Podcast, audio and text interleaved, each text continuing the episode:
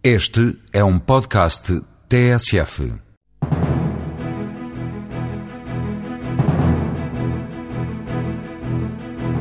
A tecnológica Compta vai estrear-se no Golfo Pérsico, num dos países com maior crescimento económico. A entrada no Qatar representa um investimento superior a um milhão de euros. A Alfama acabou com a concorrência direta e comprou a empresa rival, a britânica Hemocorm. É agora uma subsidiária da empresa nacional de biotecnologia. A PMO Consulting arrancou a internacionalização. Moçambique é o destino escolhido, mas esta consultora especializada em gestão de projetos estuda também a entrada em Angola e Europa de Leste.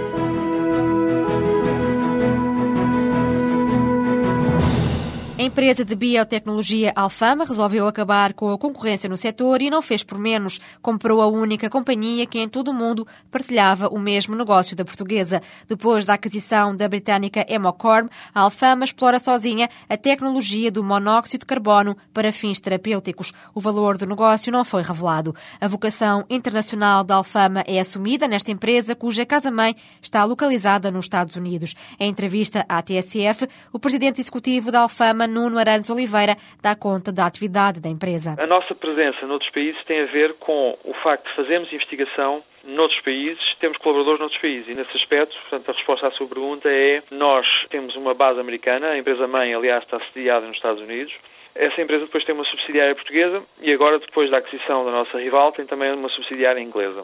Grande parte das operações, sobretudo em investigação e desenvolvimento, faz-se em Portugal, em particular a química. Depois temos um laboratório na área de biologia na área de Boston, nos Estados Unidos, e temos colaborações neste momento noutros locais dos Estados Unidos, por exemplo em Seattle, em Itália, na Suíça, na Grécia, no Brasil, em Inglaterra. Nestas empresas normalmente faz-se muito outsourcing, muita subcontratação de tarefas especializadas e nós fazemos isso onde é melhor e normalmente onde é melhor são nestes países onde estas áreas estão mais desenvolvidas. E como é que surgiu a oportunidade de comparar esta rival britânica? Bom, inicialmente nós sabíamos que em paralelo, ou soubemos a certa altura que em paralelo estava-se a formar outra empresa com uma tecnologia muito semelhante. Houve uma ideia que foi tida mais ou menos em paralelo, ou em simultâneo, digo, e que saiu da cabeça também de cientistas, um inglês e um italiano, baseados em Londres, e que decidiram também fazer uma empresa mais ou menos ao mesmo tempo que nós decidimos lançar a Alfama em Portugal. E, portanto, desde muito cedo sabíamos que havia um rival, um concorrente direto. Como é muito normal nestas áreas, normalmente estas ideias, quando são boas, várias pessoas têm a mesma ideia ou ideias semelhantes em paralelo dentro da comunidade científica. No nosso caso, era apenas uma entidade que, que estava a fazer algo semelhante e nós já há muito tempo que falávamos com eles e há muito tempo que sabíamos que havia esta rivalidade, embora fôssemos, tivéssemos uma relação muito cordial. O que aconteceu foi que ao longo dos anos, sobretudo a partir de 2005, quando a Alfama se constituiu como é hoje, a Alfama deu uma série de passos em que, digamos que, se colocou numa posição de vantagem em relação a este concorrente.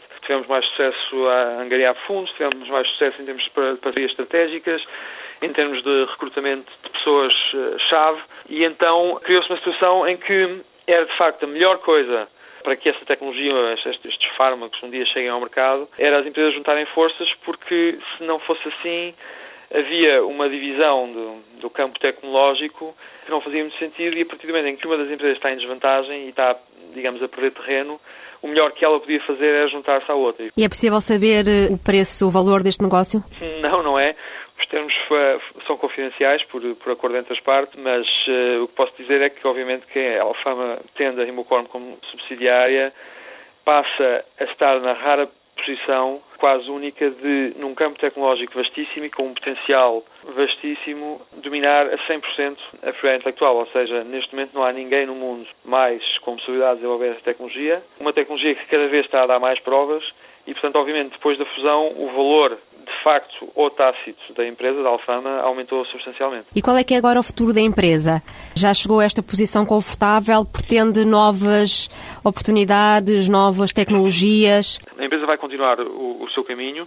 Desenvolver um novo fármaco é algo que tipicamente demora muitos anos, pode demorar 10 a 15 anos, embora nós já estejamos pelo menos a meio desse caminho é algo que custa centenas de milhões de euros e, portanto, o que é estrategicamente crucial para a empresa, continua a ser, é a angariação de fundos em cada vez maior escala para ir dando os vários passos que cada vez são mais dispendiosos no desenvolvimento de fármacos dos fármacos que têm em carteira e fazer parcerias com empresas maiores, nomeadamente grandes empresas eh, multinacionais de biotecnologia ou farmacêuticas, que venham fazer parte deste trabalho que não está ao alcance de uma empresa de uma startup como a Alfama. Angariação de fundos e estabelecer parcerias estratégicas são estes os principais objetivos da Alfama. Esta empresa, juntamente com a britânica Mocorm, conseguiu até agora juntar investimentos de mais de 10 milhões de euros. Depois de Angola e Cabo Verde, a Compta vai levar a tecnologia portuguesa para o Catar, um dos países do mundo com maior dinamismo económico. Aqui, através de um parceiro local, a empresa vai implementar plataformas de comunicação, soluções nas áreas de georreferenciação e gestão documental. O investimento previsto para o arranque do negócio no Golfo Pérsico é de 1 milhão e 200 mil euros, sendo que no próximo ano a Compta entra em velocidade cruzeiro, altura em que espera faturar 3 milhões de euros neste mercado. Em entrevista à jornalista Alexandra Nunes, o presidente da Compta, Armindo Monteiro, revela quais os atrativos do Qatar. O Qatar é o país com o rendimento per capita mais elevado do mundo e daí que está neste momento num, num franco eh, desenvolvimento. Inclusive, o Qatar está a preparar uma candidatura para os Jogos Olímpicos a realizar em 2016. Significa que há, de facto, uma vontade manifesta de desenvolver infraestruturas uh, uh, sofisticadas e, e daí que nos pareceu que estavam reunidas todas as condições necessárias para efetuarmos este investimento. E que produto vão exatamente implementar no Qatar? Qual vai ser o investimento, ao certo? É muito importante nós eh, termos parceiros. Não é possível fazer uma internacionalização sem ter um parceiro local que seja o parceiro adequado. Neste caso concreto, nós encontramos como parceria uma empresa que presta serviços no, no setor do, do petróleo, do, do gás natural e na construção civil. Aquilo que nós vamos tentar fazer, a nossa intenção é desenvolver projetos que visam uma melhoria operacional a nível das plataformas de comunicação, a nível das soluções de georreferenciação e da gestão documental e processual. Este parceiro, que é o, Mustafawi, tem uma forte presença no Qatar, mas também uma atividade que desenvolve em toda a área da região do Golfo Pérsico e por isso pareceu-nos que de facto era muito importante encontrar um parceiro que fosse um parceiro adequado. É, isso já o havíamos desenvolvido também quando fizemos a aposta em Angola e em Cabo Verde, mas aqui naturalmente os mercados eh, são diferentes. E qual eh, o valor do investimento? Neste momento temos eh, em vista um investimento de sensivelmente 1,2 milhões de euros, que tem a ver sobretudo com despesas de instalação e também de financiamento da atividade nos primeiros meses. E qual é o valor do retorno que esperam obter? Aquilo que esperamos naquele mercado em 2009, que será ainda parcialmente velocidade de cruzeiro, digamos assim, e esperamos ter uma faturação que ronde os 3 milhões de euros. Depois, em 2010, então, eh, esperamos atingir os 5 milhões. Esta hum, aposta, uh, o Qatar, não é a primeira aposta em termos de internacionalização? Nós, uh, inicialmente, para ganharmos escala e conquistar novos clientes, decidimos expandir as, as atividades e achamos que ficar apenas no nosso país, nas nossas fronteiras, limitado pelas nossas fronteiras, não era seguramente uma boa ideia para esta nova fase da Compta.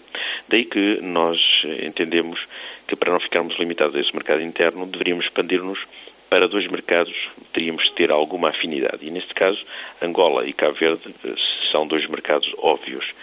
Esse foi, de facto, o primeiro processo. Nós já temos em Angola e em Cabo Verde delegações próprias. Desde quando? Em Angola nós temos desde o início deste ano, em Cabo Verde desde agosto. E como é que tem corrido a experiência? Também trabalham no mesmo domínio uh, em que vão trabalhar no Qatar ou Exatamente. são coisas distintas? Aliás, há áreas que, que, se aproximam muito. A experiência de Angola com a do Qatar se aproximam na, nas áreas da georreferenciação e da, da, do, do setor dos petróleos. Eh, aí aproximam-se e, e e podemos até, com o know-how que adquirimos num dos mercados, eh, rentabilizar esse investimento num dos outros. Suponho que não queiram ficar por aí. No futuro, uh, vão apostar em que países, em que zonas eh, do globo? Neste momento, a nossa aposta é consolidar Angola e Cabo Verde e uh, acabar uh, o desenvolvimento uh, da instalação no Catar. acreditamos que se quisermos ir para todos os mercados ao mesmo tempo, não vai funcionar. A nossa empresa é uma empresa que gosta de apostar fortemente nos mercados onde uh, faz as suas opções.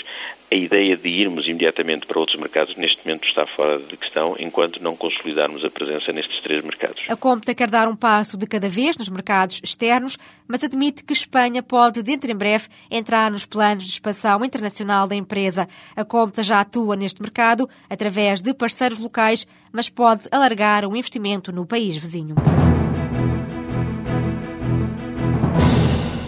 PMO Consulting é especializada na consultoria de gestão de projetos e conta com clientes internacionais de peso, como a NATO ou a Vodafone Alemanha. Desde o arranque da empresa há nove anos que os negócios internacionais estão presentes no espírito da PMO, que sempre foi atendendo aos vários pedidos dos clientes. Mas agora a empresa decidiu ser proativa e explorar melhor estas oportunidades que ofereciam as grandes contas. Alexandre Rodrigues, diretor-geral da PMO, explica esta nova estratégia internacional. As duas eh, principais frentes de atuação são a Europa do Norte, nomeadamente eh, a NATO, na Bélgica e na Holanda, com quem já vimos, temos vindo a trabalhar ao longo dos últimos dois, eh, três anos e que de resto a NATO é uma grande utilizadora, se quisermos, da gestão de projetos, nomeadamente a gestão de risco em projetos, e também em África, nomeadamente em Moçambique e Angola, porque também é aí que temos clientes já de longa data, nomeadamente a Mosal, em Moçambique, que é o principal contribuinte para o PIB do país e um dos maiores produtores mundiais de alumínio e que também consome e investe todos os anos 50 milhões de dólares em projetos. Temos também a porta aberta para outras partes da Europa. Temos agora uma, uma na Roménia, por exemplo, temos a Vodafone na Alemanha, temos algumas relações com os Estados Unidos. O nosso objetivo vai ser o de tentar criar eh, presenças físicas nesses países através de parcerias com empresas locais se identifiquem como empresas que possam integrar, digamos assim, o nosso projeto de negócio. Moçambique é o primeiro país onde a PMO abriu um escritório. A entrada aconteceu recorrendo a uma parceria com uma empresa local. Alexandre Rodrigues já traçou as metas para este mercado. Para 2009, nós alvejamos uma faturação que varia entre 250 mil dólares a 1 milhão e 200 mil dólares, não é? Considerarmos 70% do valor das vendas serão custos de investimento e de operação, embora aqui neste negócio a fronteira é porque mesmo o espaço físico, espaços que podem alugar e, portanto, deixam de ser aquele investimento clássico que não, não, não é valorizado. Estaremos a falar na casa dos 150 mil, 600 mil dólares eh, para 2009. Este escritório em Moçambique vai também trabalhar o mercado de Angola, onde a PMO admite entrar, mas com a representação direta. Angola, sim, é um mercado diferente. Nós temos estado em Moçambique já desde 2001 com este grande cliente, hoje temos mais. É um mercado com crescimento não tão acelerado mas mais sustentado, com uma forte influência sul-africana, com regras de, de, funcionamento que nos são mais familiares, se assim quisermos. Angola, sim, tem um potencial imenso, todos sabemos para já vai ser a partir de Moçambique. Eh, se o negócio crescer e justificar, poderemos também criar bases eh, em Angola. Não é? O negócio internacional da PMO está em fase de expansão. A consultora vai apostar, antes de mais, em África, mas também a Europa pode entrar nos planos externos. Alexandre Rodrigues revela que as oportunidades espreitam, sobretudo, no leste. A Europa acaba por ser um continente pequeno, não é? Se me falar, por exemplo, da Holanda ou da Bélgica, onde trabalhamos com a NATO, até à data não sentimos necessidade nenhuma de ter um escritório local, por exemplo. Trabalhamos à distância, uma grande parte dos países trabalha à distância para nós. No que toca, por exemplo, à Vodafone na Alemanha, trabalhamos com um parceiro. Nós temos sempre este princípio de tentar utilizar um parceiro local junto ao nosso projeto de negócio. A Alemanha é um mercado bastante apetecível, com muito potencial e onde têm estado a correr bem as intervenções que para já fizemos eh, mas vai depender do desenvolvimento desta relação. Temos uma oportunidade também interessante, conforme mencionei, na Roménia, nos países de leste, aí já, já é eh, a abertura de um escritório local, já é algo que pode vir mais da nossa iniciativa e que faz mais sentido para penetrar nesses, nesses novos mercados, se quisermos. É? é algo que iremos eh, sempre neste negócio ponderar à medida que a base de clientes aumenta e à medida que o volume de negócio atinge uma determinada dimensão, que depois permite de forma sustentada suportar o investimento. Alexandre Rodrigues, o diretor-geral da PMO, esta aposta internacional deverá resultar num crescimento para a empresa entre 20% a 50%. Primeiro Moçambique, Angola e leste europeu ficam em análise.